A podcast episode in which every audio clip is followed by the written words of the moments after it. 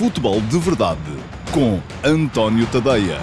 Então, olá, muito bom dia a todos e sejam bem-vindos à edição do Futebol de Verdade para o dia 1 de junho de 2021, dia da criança. Portanto, quem estiver aí desse lado e continua a achar que é uma criança, ou quer seja mesmo, um dia muito feliz, porque é isso que queremos todos para todos nós. Bom, Vamos lá ver. Hoje temos que hum, olhar para aquilo que foi o jogo de ontem da seleção de sub-21. Uma vitória de 5 a 3 sobre a Itália. E não é todos os dias que se ganha um jogo mais a mais num contexto destes quartos de final dos campeonatos, do, do Campeonato da Europa da categoria sub-21 por um resultado destes, 5 a 3. Foi um jogo que me provocou emoções muito uh, díspares. Uh, um início absolutamente brutal. Eu há meia hora estava convencidíssimo da um, de que era impossível esta equipa um, ser ultrapassada, fosse por quem fosse. Eu tinha visto antes, embora com atenção um bocado dividida, o Espanha-Croácia, e a Espanha aparentemente é uma das grandes uh, candidatas, ou é aparentemente a maior candidata a impedir Portugal de ser campeão da Europa uh, desta categoria. Vamos jogar com a Espanha nas meias finais. E aquilo que estava a ver da seleção portuguesa era claramente superior àquilo que tinha visto da seleção uh, espanhola, que também precisou de prolongamento, embora com uma decisão da equipa de arbitragem, do meu ponto de vista, incompreensível, uh, para eliminar a Croácia. Agora, um, incompreensível em prejuízo da Espanha, uh, mas eu já lá vou. Uh, depois, uh, aquilo que a equipa foi mostrando, seja por falta de ritmo, seja por cansaço, seja por uma questão tática que o Rui Jorge acabou por corrigir, mas se calhar já não, não, não chegou. A verdade é que Portugal permitiu o regresso da Itália e também há aqui uma, uma aspecto a ter em conta, que é o facto da equipa da Itália também não ser propriamente uma equipa de mancos, não é? Pronto, também não é.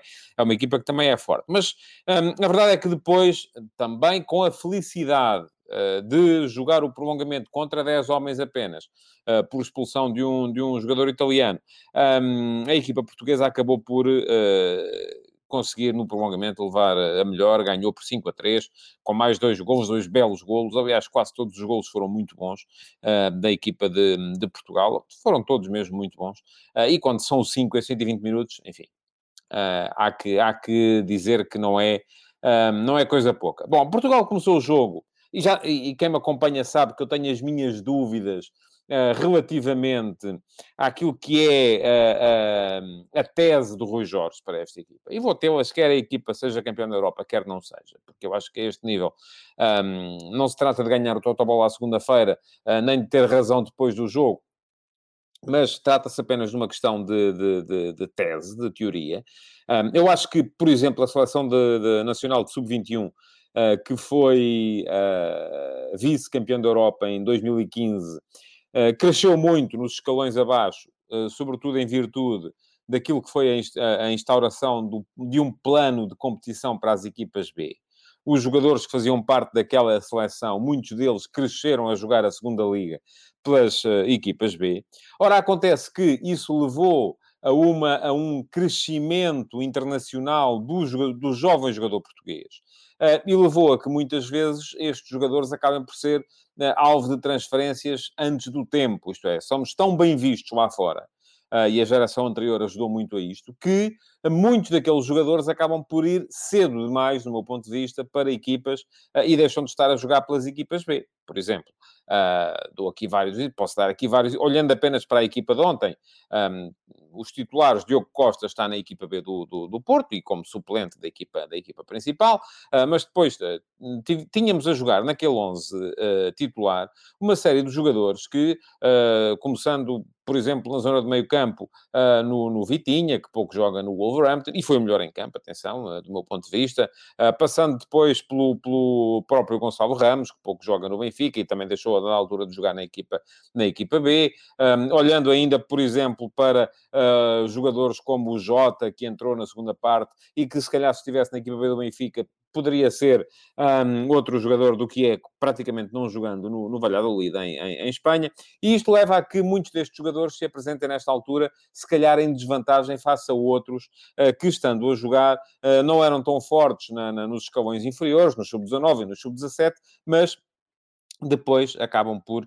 justificar. Isto, aliás, uh, uh, leva-nos até a refletir sobre onde é que acaba verdadeiramente a formação de um jogador. Eu também costumava dar muito exemplo, por exemplo, uh, do João Botinho, que aos 19 anos já era titular do, do, do Sporting, depois do Porto, figura fundamental, chegou à Seleção Nacional lá, mas, por exemplo, no Sub-17 era suplente da Seleção Nacional, que foi campeão da Europa da, da, da, do, da, categoria em, em Viseu. E isto, enfim, acaba por, quando os jogadores chegam ao sub-21, uh, se calhar aquilo que eles fizeram até ao sub-19 não é tão importante como aquilo que eles estão a fazer neste momento, e nós estamos já tão bem vistos lá fora que muitos dos nossos jogadores acabam por uh, não. Por ser alvo ou por ser vítimas desse sucesso e por dar um passo maior do que a perna e, nessa, e muitas vezes acabam por ser prejudicados por isso mesmo. Bom, Portugal entrou em 4-4-2 losango, a controlar muito bem o jogo com a bola, a beneficiar de uma entrada no jogo absolutamente brutal do Dani Mota, um avançado. Eu, à altura no jogo, estava a pensar uh, que uh, com Dani Mota, Portugal vai ter, uh, e esperemos não vir a perdê-lo para a seleção do Luxemburgo, e isso só pode acontecer se ele vir que não tem margem para jogar na seleção principal de Portugal, ele poderá ainda optar pela nacionalidade luxemburguesa. Uh, esperemos que isso não venha a acontecer, porque eu acho que é um jogador que pode vir a ser útil à equipa portuguesa, porque é um, um ponta de lança em contraciclo com todos os outros. Aguerrido, forte fisicamente, daqueles que mete o pé em todas as bolas, com uh, atributos táticos, uh, com atributos técnicos, com capacidade para, para ser capaz de, de, de, ganhar na raça, na velocidade, na, na, profundidade. Enfim, é um avançado como, como que me parece pode vir a ser muito útil ao futuro imediato do, do futebol português. Um, foi muito graças ao Dani Mota que Portugal se colocou em vantagem e à capacidade que a equipa foi tendo um, de, para, para, um, para controlar o jogo com a bola. Portugal entrou no tal 4-4-2 losango, o Daniel Bragança a jogar como 6, e muita gente a dizer, ah, não pode ser, Bragança não pode ser 6. É um jogador que, do ponto de vista defensivo, uh, não uh, dá à equipa. Mas a equipa, se tiver sempre a bola, não precisa de um jogador que lhe dê muita coisa do ponto de vista defensivo. Portanto, se a ideia é ter a bola, como foi naquele início do jogo de Portugal, subscreve inteiramente este meio campo. Bragança como 6, uh, ah, Vitinha mais sobre a meia-direita, Jetson mais sobre a meia-esquerda, Vitinha mais técnico, mais eh, cerebral, o Jetson mais uh, fulgurante, mais passada larga, e depois o Fábio Vieira a dar a qualidade na criação, a aparecer como 10 no Losango, e depois dois pontas de lança, também eles complementares. Mais uh, briguento e, e, forte fisicamente o Dani Mota, mais técnico e subtil o Gonçalo Ramos. Aliás, os golos deles foram isso mesmo, conforme fomos, podemos, podemos ver. Ora, Portugal chegou facilmente ao 2-0, Uh, o primeiro golo, uma bicicleta notável do Dani Mota. O segundo, também de bola parada, o Daniel Bragança a perceber uh, a movimentação do Dani Mota, a meter-lhe a bola para ele depois rematar cruzado de, de, de, de pé esquerdo. Um, o jogo estava controladíssimo. Acontece que, a partir de determinada altura, a Itália começou a perceber como é que podia uh, afetar Portugal. O grande problema do, do 4-4-2 Losango é, de facto, a falta da largura, não é? Porque já se vê um, concentra muita gente na zona da bola, obriga a uma basculação constante, porque, eh, imaginem o tal diamante, uh, não há largura, é diferente se for uma linha reta, não é como é natural, um, e uh, muitas vezes o, o meio-campo, ora caía para um lado, ora caía para o outro, se a Itália fosse capaz de mudar o flanco, o flanco da bola, expunha bem Portugal na, na largura, um, e a Itália acaba por chegar ao, ao, ao, ao 2 a 1. Um, Portugal faz o 3-1, um belíssimo golo também do uh, Gonçalo Ramos, aí está a diferença, o tal toque subtil em contrapartida com o, o, a entrada com tudo do Dani Mota nos seus, nos seus golos. Não há melhor nem pior aqui, são diferentes, complementares, e isso é que é importante. Um, e uh, quando a Itália responde imediatamente com o 3 a 2, num lance em que faltou alguma concentração defensiva, Aquilo que me parece é que a equipa portuguesa, ou o Rui Jorge, terá pensado que para controlar melhor a Itália não dava para manter este 4-4-2 losango e mudou uh, ali entre os 69 e os 64 minutos, quando fez as duas primeiras substituições, para um 4-3-3. Uh, primeiro a trocar o, uh, o Gonçalo Ramos pelo Florentino. Florentino foi jogar então para tal posição de médio mais defensivo, mas não foi só isso que mudou. Uh, Jetson avançou, passou para o extremo esquerdo, depois foi trocado pelo Jota, e Portugal passou a jogar em 4-3-3 com dois homens claramente abertos nas alas, para quê? Para poder defender melhor a largura. Jota na esquerda, uh, depois o, o, acabou por entrar o, o Francisco Conceição uh, para, para a direita, um, e, uh, no entanto, aquilo que acontece é que isso não chegou. A Itália conseguiu ainda assim chegar ao, ao, ao 3-3, uh, no lance precisamente em que, aliás, já tinha acontecido nos últimos dois golos da Itália, há falhas dos extremos de Portugal, são eles que perdem a bola numa, numa, num primeiro momento, um, e isso acaba por desequilibrar toda a equipa no seu processo defensivo. Uh, a Itália faz o 3-3 e depois não fosse então a tal uh, tabela maravilhosa entre não foi uma tabela, aquilo foi mais uma quadriculação, vamos lá, porque não foi uma triangulação. A bola vai de Baró uh, para Jota, de Jota para Baró e de Baró outra vez para Jota, que um, faz uh, o, o golo e depois um belíssimo golo também do Chico Conceição no final, 5 a 3. Resultado que me parece que foi uh, uma vitória justa de Portugal. mas que, mais uma vez, e estou a ver os vossos comentários, não os estou a ler para não estar a, a perder o fio à meada, um, mas estão aí para quem quiser ler, ler. Uh, e aquilo que, que, se percebe é que dá outra vez para discutir, porque há muita gente aqui a falar do Gonçalo Inácio, muita gente a falar do uh, Ruben Vinagre, jogadores que de facto, eu acho que esta equipa precisa de um. Uh, e não desgostei ontem do Tomás Tavares, atenção, eu acho que o Tomás Tavares, aquilo que fez nos últimos três meses da época para aí, não justificava a chamada a nenhuma seleção. ontem a equipa, ele passou para o lado esquerdo, permitindo a entrada do Dalot à direita, é, funcionava ao contrário na fase de grupos, era o Dalot quem estava a jogar à esquerda, jogando o, uh, o Thierry Correia à, à direita. Um, agora, uh, de facto, a equipa fica dependente, ou fica, sente muita ausência de um lateral esquerdo Uh, com outra qualidade, que seria o Nuno Mendes, e enfim, Nuno Mendes também só pegou nesta equipa muito recentemente, porque é mais jovem, e porque até aí, de facto, vinha sendo suplente ou do Conte ou do Ruben Vinagre, uh, neste momento não está nenhum nem outro. Bom, uh, conforme estava a dizer, Vamos ter nas meias finais um, o Pedro Fonseca diz que é da opinião que a Seleção Nacional não vai fazer um bom europeu. Eu creio que se está a falar da Seleção A, não é? Porque a de esperança já está nas meias finais, portanto, bom já é. Resta perceber uh, se vai ser ou não muito bom. O Nuno Teixeira diz que o melhor que aconteceu a Portugal foi a expulsão. Suspeito que 11 contra 11 perdíamos o jogo porque a Itália terminou os 90 minutos por cima. Sim, eu também posso suspeitar, mas não temos maneira. E os jogos, aí está. As circunstâncias de um jogo são para ser contadas todas. Uh, também podemos dizer, ah, se o uh, Francisco Conceição não tem perdido aquela bola que dá o 3-3, então uh, a Itália nem sequer tinha empatado o, o jogo e não, não tínhamos chegado à, ao prolongamento. Portanto, enfim, não, aqui não há SES. Uh, o jogo é para ser analisado tal como aconteceu. Bom, uh, estava uh, outra questão, diz o Carlos Guisto que em Los Angeles laterais deveriam ser mais ofensivos. Sim, mas eles foram. A questão não se colocou do ponto de vista ofensivo, a questão colocou-se sobretudo do ponto de vista defensivo, porque quando a equipa deixou de ter capacidade para ter a bola, passou a ter problemas. O João Silva lembra o João Mário, também me lembrei bastante dele ontem, quando vi que o João Mário, até destes miúdos do Porto, é aquele que tem mais jogado, que mais tem jogado na, na, na, na, no, na equipa principal com Sérgio Conceição e acaba por não estar uh, nesta, nesta seleção. Há muita gente que podia estar e não está, mas pronto, o, o Rui Jorge acabou por ser fiel às ideias dele. E é isso que é só perante ele próprio que tem que responder e no final responderá perante a direção da Federação Portuguesa de Futebol, com certeza, e perante os jogadores, um, quando se souber quais são os resultados. Bom, na, na, nas meias finais, Portugal vai jogar com a, com a Espanha. A Espanha teve muitas dificuldades para ganhar a Croácia e a Croácia apurou-se no grupo de Portugal uh, de aflitos, mesmo no, no, no final, eliminando a, a, Inglaterra, que era tida como uma das uh, equipas favoritas. Um, e a Espanha esteve por cima durante quase todo o jogo, teve dificuldades para fazer golos, um, só os fez, eh, só fez um golo já na segunda parte, sofre um a um uh, numa grande penalidade aos 90 mais qualquer coisa uh, que, enfim, a mim não me convenceu para mim não era penalti nem, nem aqui nem na China, há um toque de facto, mas volto a dizer, para haver falta não basta que haja toque, é preciso que haja de facto uh, que o jogador que toca impeça o outro de jogar a bola e não foi isso que, que aconteceu. O Josias Martins diz que o Dani Mota lhe lembra um Nolito, eu, oh, Josias, não me leva mal, mas eu acho que não tem nada a ver.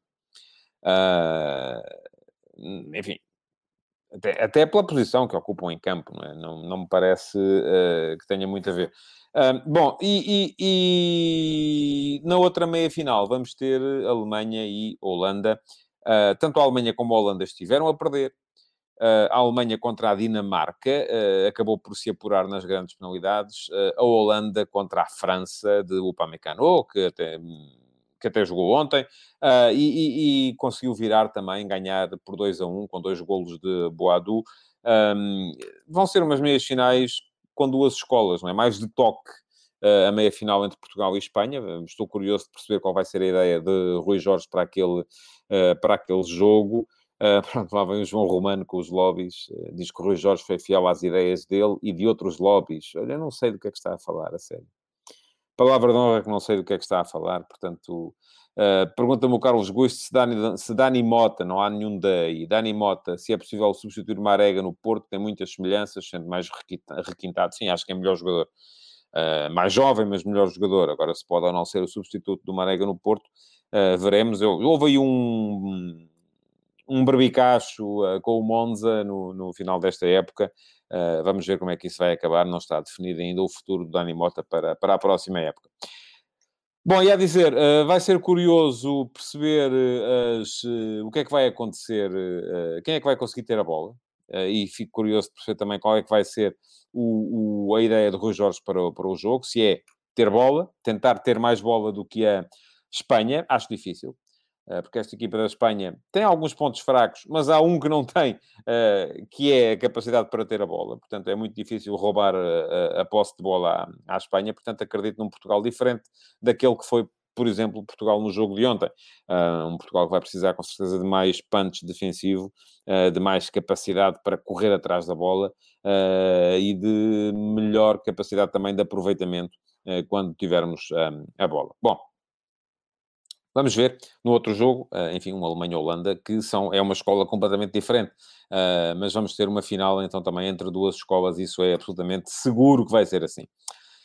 Além do Europeu de Sub-21, uh, eh, vamos ter Copa América, muito em breve. Queria só deixar aqui uma nota um, relativamente a isso, mas antes disso ainda queria falar-vos um, do, do que se passou na, no futebol espanhol nos últimos dias. Confirmadíssima já e já foi feita a apresentação de Agüero uh, pelo Barcelona. Uh, é uma situação curiosa. Enfim, Agüero pode vir a ser útil ao Barça, sendo que o Barça despachou o Luís Soares no ano passado, uh, porque aparentemente tinha avançados a mais para aquilo que podia pagar e agora foi buscar Agüero. É verdade que o foi buscar a custo zero e isso vem, de certa forma, mitigar um bocadinho aquilo que é o custo da operação, mas é curioso que ainda recentemente um, o Barça reconheceu que estava com uh, ah, 110% do seu orçamento gasto em salários. Ora, um, 110% é muito, uh, como é natural. Estamos a falar de, uh, enfim, o normal são os 60%.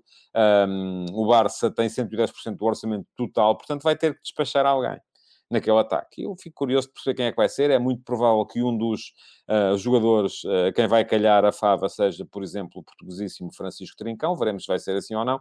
Um, com certeza que o Barça preferiria despachar um Coutinho, um Dembélé, enfim, jogadores que... Uh, um, Pergunta-me o Rui Caetano se o Reinaldo me encaixa no Barça. Claro que encaixa. Resta perceber é se há dinheiro para ele. Um, porque neste momento não há. Não é? Neste momento não há dinheiro. Uh, se fica Messi, Reparem, há Messi, há Griezmann, há Agüero, um, há Ansu Fati, uh, há Dembélé, há Coutinho, um, há Trincão, enfim, há muita, muita gente, e devo-me estar a esquecer de alguns só para, só, só para a zona de ataque, um, muita, muita gente que vai ser preciso recolocar e, de preferência, rentabilizar de alguma forma, e não vai ser de todo fácil. Uh, no Real Madrid, uh, também já é assumida a contratação de David Alaba, que já se sabia que para lá ia e que ia sair do Bayern. É curioso que o Real Madrid acabe por pagar ao Alaba quase o dobro daquilo que o Bayern lhe oferecia. Estamos a falar de um clube em crise de um clube que ainda muito recentemente Florentino Pérez veio dizer que se não viesse aí a Superliga não havia dinheiro não havia capacidade.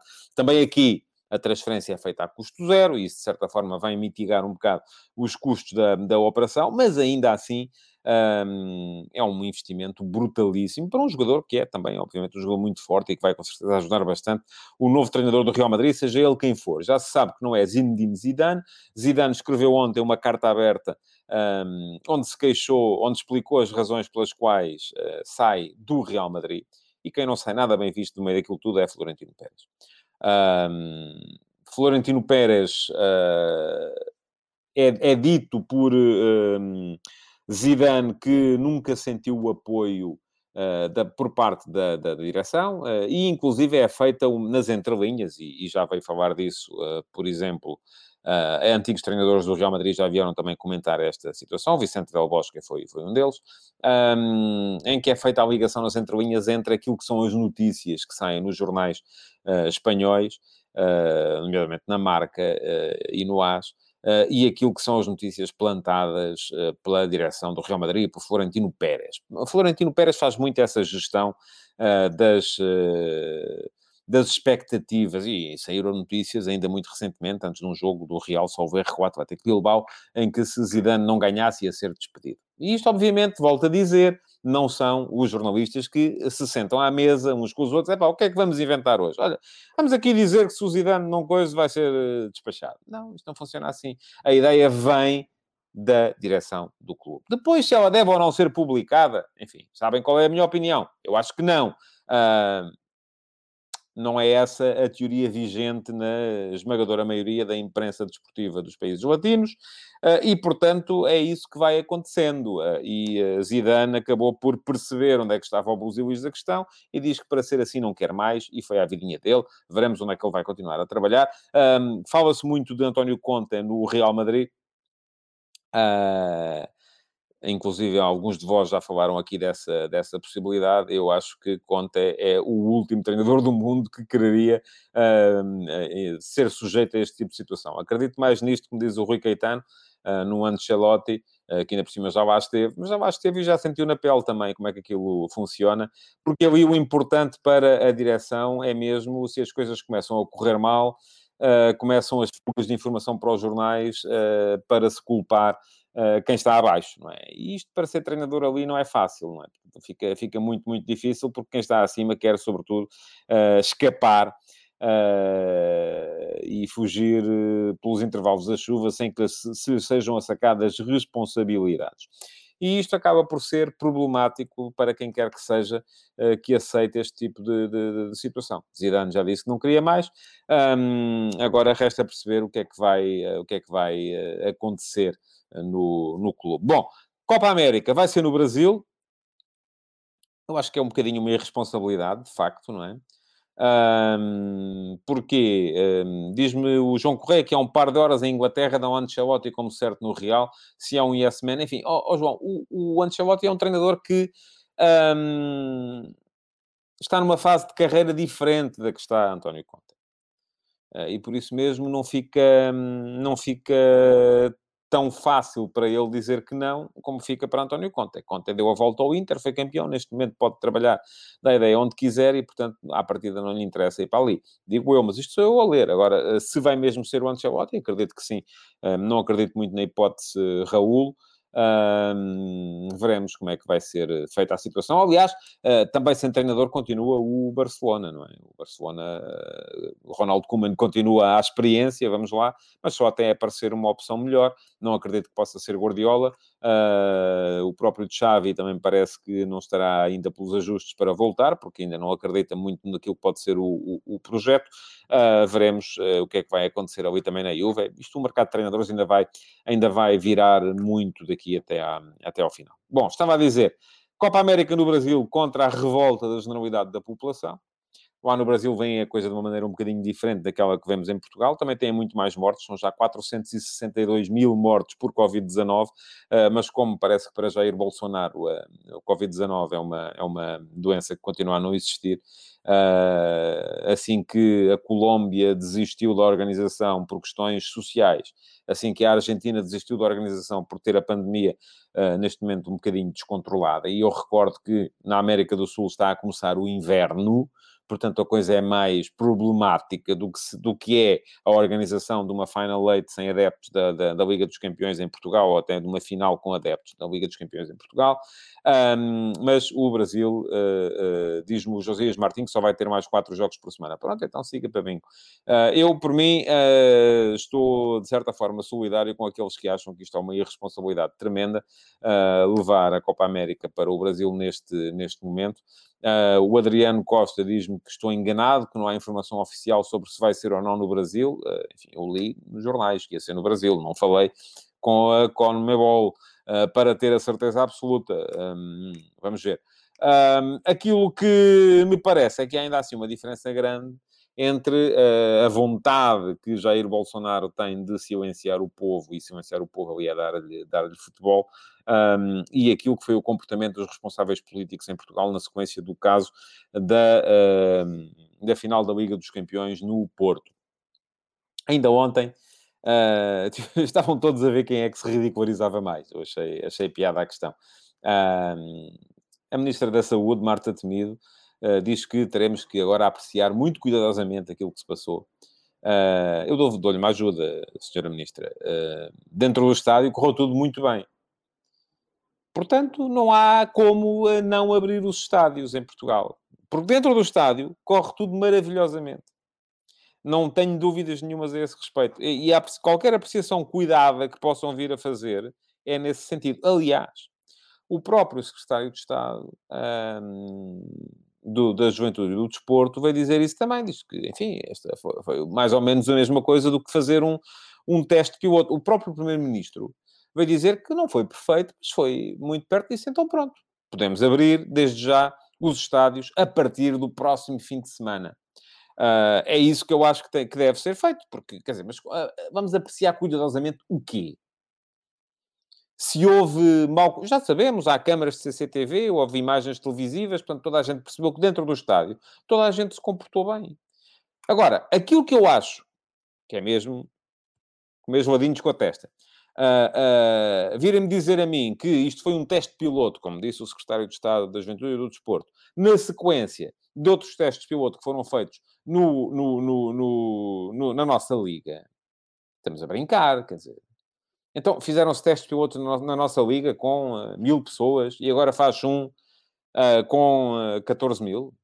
Fizeram-se, faz um teste piloto com uh, adeptos estrangeiros, quando aquilo que queremos testar é a capacidade dos adeptos portugueses a se comportarem nos jogos de futebol do nosso campeonato. Isso é, desculpem lá, mas isso é mais ou menos o mesmo que eu para testar os travões do meu carro e dar uma volta com a bicicleta do vizinho. Não faz sentido. Não é? Pois a seguir, ah, mas isto na bicicleta do vizinho travava, porque é que o meu carro não trava, não é? Pois não, é, assim, ouça, é, vou voltar a fazer o gesto, é, é darem-nos geladinhos a comer com a testa. Não, não me parece, não faz nenhum sentido. Nenhum sentido. Não há nenhuma razão volto a dizer, e diluei aqui todos os dias, até isto acabar, para não ser permitida a entrada de adeptos nos estádios em Portugal a partir de hoje. Não há nenhuma razão. Não faz nenhum sentido. E, portanto, como assim é, e como todos nós estamos conscientes, conscientes perfeitamente disto, uh, não vejo de facto nenhuma razão. Aliás, já devia ter acontecido na última jornada da Liga Portuguesa, devia ter acontecido na final da Taça de Portugal, devia ter acontecido, entretanto, em qualquer jogo de formação que temos vindo a assistir, e eu continuo a ver uh, uh, fotografias uh, que são patéticas de pessoas empoleiradas em redes, de pessoas empoleiradas em carrinhas de caixa aberta, em cima de, de, de caixotes, para conseguirem espreitar pelas, pelas, pelas vedações dos estádios para ver os filhos a jogar. Isto não é só gozar com as pessoas, isto é espezinhar as pessoas, é fazê-las abdicar de um pinguinho de dignidade que elas ainda possam ter uh, na, sua, na sua condição de pais e de adeptos do desporto e de, uh, uh, enfim, quererem fazer alguma coisa pela saúde pública mantendo os filhos a praticar desporto. Portanto, não volto a dizer, não há nenhuma razão para que não possa ser aberto os estádios, não possam ser abertos os estádios aos adeptos portugueses a partir de hoje. Não é na próxima época, vamos ver. Aliás, li no, no, nos jornais que o Vitória Sport Clube uh, vai pressionar porque quer saber. Como é natural, os clubes estão numa situação financeira, ainda, ainda ontem o, o Sporting revelou uh, uh, um resultado negativo de 23 milhões e meio de euros nos nove meses, nos primeiros nove meses desta época. O Sporting diz que, enfim, se não houvesse Covid, o resultado seria positivo. Eu não estou nada convencido disso, acho que não seria na mesma, mas seria com certeza muito menos negativo. Mas os clubes estão todos aflitos, não têm receita, precisam de voltar a ativar o merchandising, precisam de voltar a ativar uh, as receitas de bilheteira e não podem fazer isso na véspera. Isto não é agora, o seu ministro vai reunir com toda a gente que lhe aprover, provavelmente com os representantes dos adeptos do Chelsea e do Manchester City e da Premier League e da UEFA, pode levar os senhores da Federação Portuguesa de Futebol também que gostava de ter visto da parte da FPF, a mesma a, a vontade de abrir as, a, os estádios nos jogos de formação que a FPF organiza, que teve nos jogos no, no, na final da Liga dos Campeões, para satisfazer a UEFA, mas infelizmente não vejo isso, e portanto, certamente não vão agora reunir para daqui a três meses virem dizer: olha, afinal, estivemos aqui a pensar. E se calhar ao até podem abrir. Não, eles precisam de saber agora. É preciso meter medidas no terreno. É preciso preparar a época em termos de merchandising, em termos de, uh, uh, uh, de, de, de, de capacidade para rentabilizar as coisas. Não pode ser em setembro, tem que ser hoje. Não há nada para ver que não tenha já sido visto. Pronto. Um, queria lembrar-vos ainda que hoje de manhã escrevi o último passo. O último passo de hoje foi sobre a situação do Rio Ave e por isso mesmo, quem quiser ler, pode dar um saltinho ao uh, antoniotadeia.com, já lá tem o texto desde manhãzinha, uh, e ao mesmo tempo há também uma votação Uh, epá, isto hoje está de goleada. Um, porque há muito aquela ideia, e toda a gente agita a bandeira do Aroca, porque o Aroca, no ano em que foi à Europa, também desceu. Um, há muito aquela ideia de que o Rio Ave acabou por descer de divisão porque uh, andou muito empenhado na Europa no início da época. Houve aquele jogo com o Besiktas, jogou com o Boratos Banja Luka, jogou com o uh, Milan, foi eliminado pelo Milan só nos penaltis, portanto, não sei o quê, empenharam-se muito e, portanto, enfim, não deu para tudo e chegaram ao final da época e desceram. E aquilo que eu tenho a dizer sobre isso é que que isso é uma treta descomunal. Não há nenhuma relação. Nos últimos 10 anos, só houve uma equipa, entre as, eh, eh, enfim, 10 anos, se forem 5 por ano, são 50. Entre as 50 que foram à Europa, só houve uma equipa que desceu. Eh, agora houve duas, que tinha sido o Aroca, precisamente. De resto, não aconteceu com mais ninguém. e, portanto, não há nenhuma relação. O grande problema do Rio Ave foi outro, foi a falta de coerência. Foi o facto de um, a equipa ter perdido, ou o clube ter perdido um treinador com a personalidade vincada uh, uh, da, da, de Carlos Carvalhal, tê-lo substituído por outro treinador uh, que era Mário Silva, e terá sido Mário Silva a fazer o plantel, quero acreditar pelo menos que sim, de acordo com as suas ideias, mas depois, em dezembro, Mário Silva foi de vela virada, foi à vidinha dele, um, veio, acabou por vir o Miguel Cardoso, depois de ter estado o treinador da equipa B também, Uh, Mudou-se a ideia, uh, vieram mais alguns jogadores, enfim, aquilo que, no meu ponto de vista, aconteceu ao Rio Ave, o grande problema do Rio Ave foi só um, foi, uma foi a falta de coerência num, numa época em que não havia possibilidade para recalibragens porque esta época, com, tão concentrada com jogos tão próximos uns dos outros, não permitia recalibragens e por isso mesmo o Rio Ave acabou por ser prejudicado por isso. A minha pergunta para vocês hoje no Instagram, e quem não me segue pode passar a seguir, António Pontadeia, é quais foram as razões para, para a descida do Rio Ave e dei-vos duas. Uma delas foi o empenho na Europa, a outra foi a falta de coerência. Neste momento, 96% acham, como eu, que foi a falta de coerência. E temos mais de 200 votos neste momento já. Portanto, a questão Rio Ave está a chamar uh, a atenção do uh, público. Também para dar a ideia de que aqui não se fala só dos grandes, e é assim mesmo, uh, mas estava a dizer, 96% concordam comigo, dizem que a verdadeira razão para a despromoção do Rio Ave foi a falta de coerência, 4% acham que teve a ver eh, com o empenho na Europa. Diz-me o Carlos Martins que lhe parece que Mário Silva era a melhor opção, mesmo com os defeitos. Eu acho que sim, e, e tenho pena de facto eh, que não tenha sido permitido ao Mário Silva continuar a mostrar aquilo que levava. E aqui não está em causa a, a competência do Ricardo do, do, do, Miguel Cardoso, conforme diz o Ricardo Silva. O Miguel Cardoso já fez quinto lugar com o Rio Ave. Um, o Nuno Cunha toca aqui no buzilis da questão, a saída de Miguel Ribeiro e, consequentemente, Jorge Mendes para Famalicão também não ajudou. Claro que ajudou. Uh, mas, enfim, Aqui também não podemos ter, uh, uh, querer ter o bolo e comê-lo, não é? é? Se andamos a queixar-nos que uh, a presença de Jorge Mendes e dos seus tentáculos nas equipas prejudicam, depois não podemos dizer cai agora, estão sem o Jorge Mendes, agora vão ser despedidos, vão ser despromovidos. Não pode ser, não é? Portanto, aqui tem que haver uma, uma ideia e, e, eu acho que a ideia acabou por não ser uh, com todo o mérito para António Silva Campos, presidente do Rio Ave, uh, nos uh, 13, creio que são 13 anos que leva à frente do clube, estabilizou o clube do ponto de vista financeiro, manteve o clube quase sempre, nos últimos 5 anos tinha estado sempre na primeira metade da tabela, mas este ano parece-me que borraram a pintura com uma série de decisões que, para mim, foram incompreensíveis. Bom, já sabem, é seguir-me no Instagram, António Ponte Tadeia, podem ir lá votar, se acham que eu não tenho razão nenhuma, então vão lá já a correr, que é para ver se equilibramos um bocadinho aqui a votação. E para já o que me resta é pedir-vos para uh, deixar o vosso like, partilharem esta edição do Futebol de Verdade. Não digo isto há muito tempo. Deem um saltinho ao vosso servidor de podcast. Assinem o podcast do Futebol de Verdade, porque nos dias em que não puderem ver, podem sempre ouvir, quando forem no, no carro. Um, agora que já estamos muitos de nós a sair do teletrabalho. Uh, e para já é isso: é partilhar, deixar o vosso like e continuar a deixar perguntas, porque ainda podem ser uh, aproveitadas para uma próxima edição do QA. Muito obrigado por terem estado aí e até amanhã. Futebol de Verdade, em direto de segunda a sexta-feira, às 12h30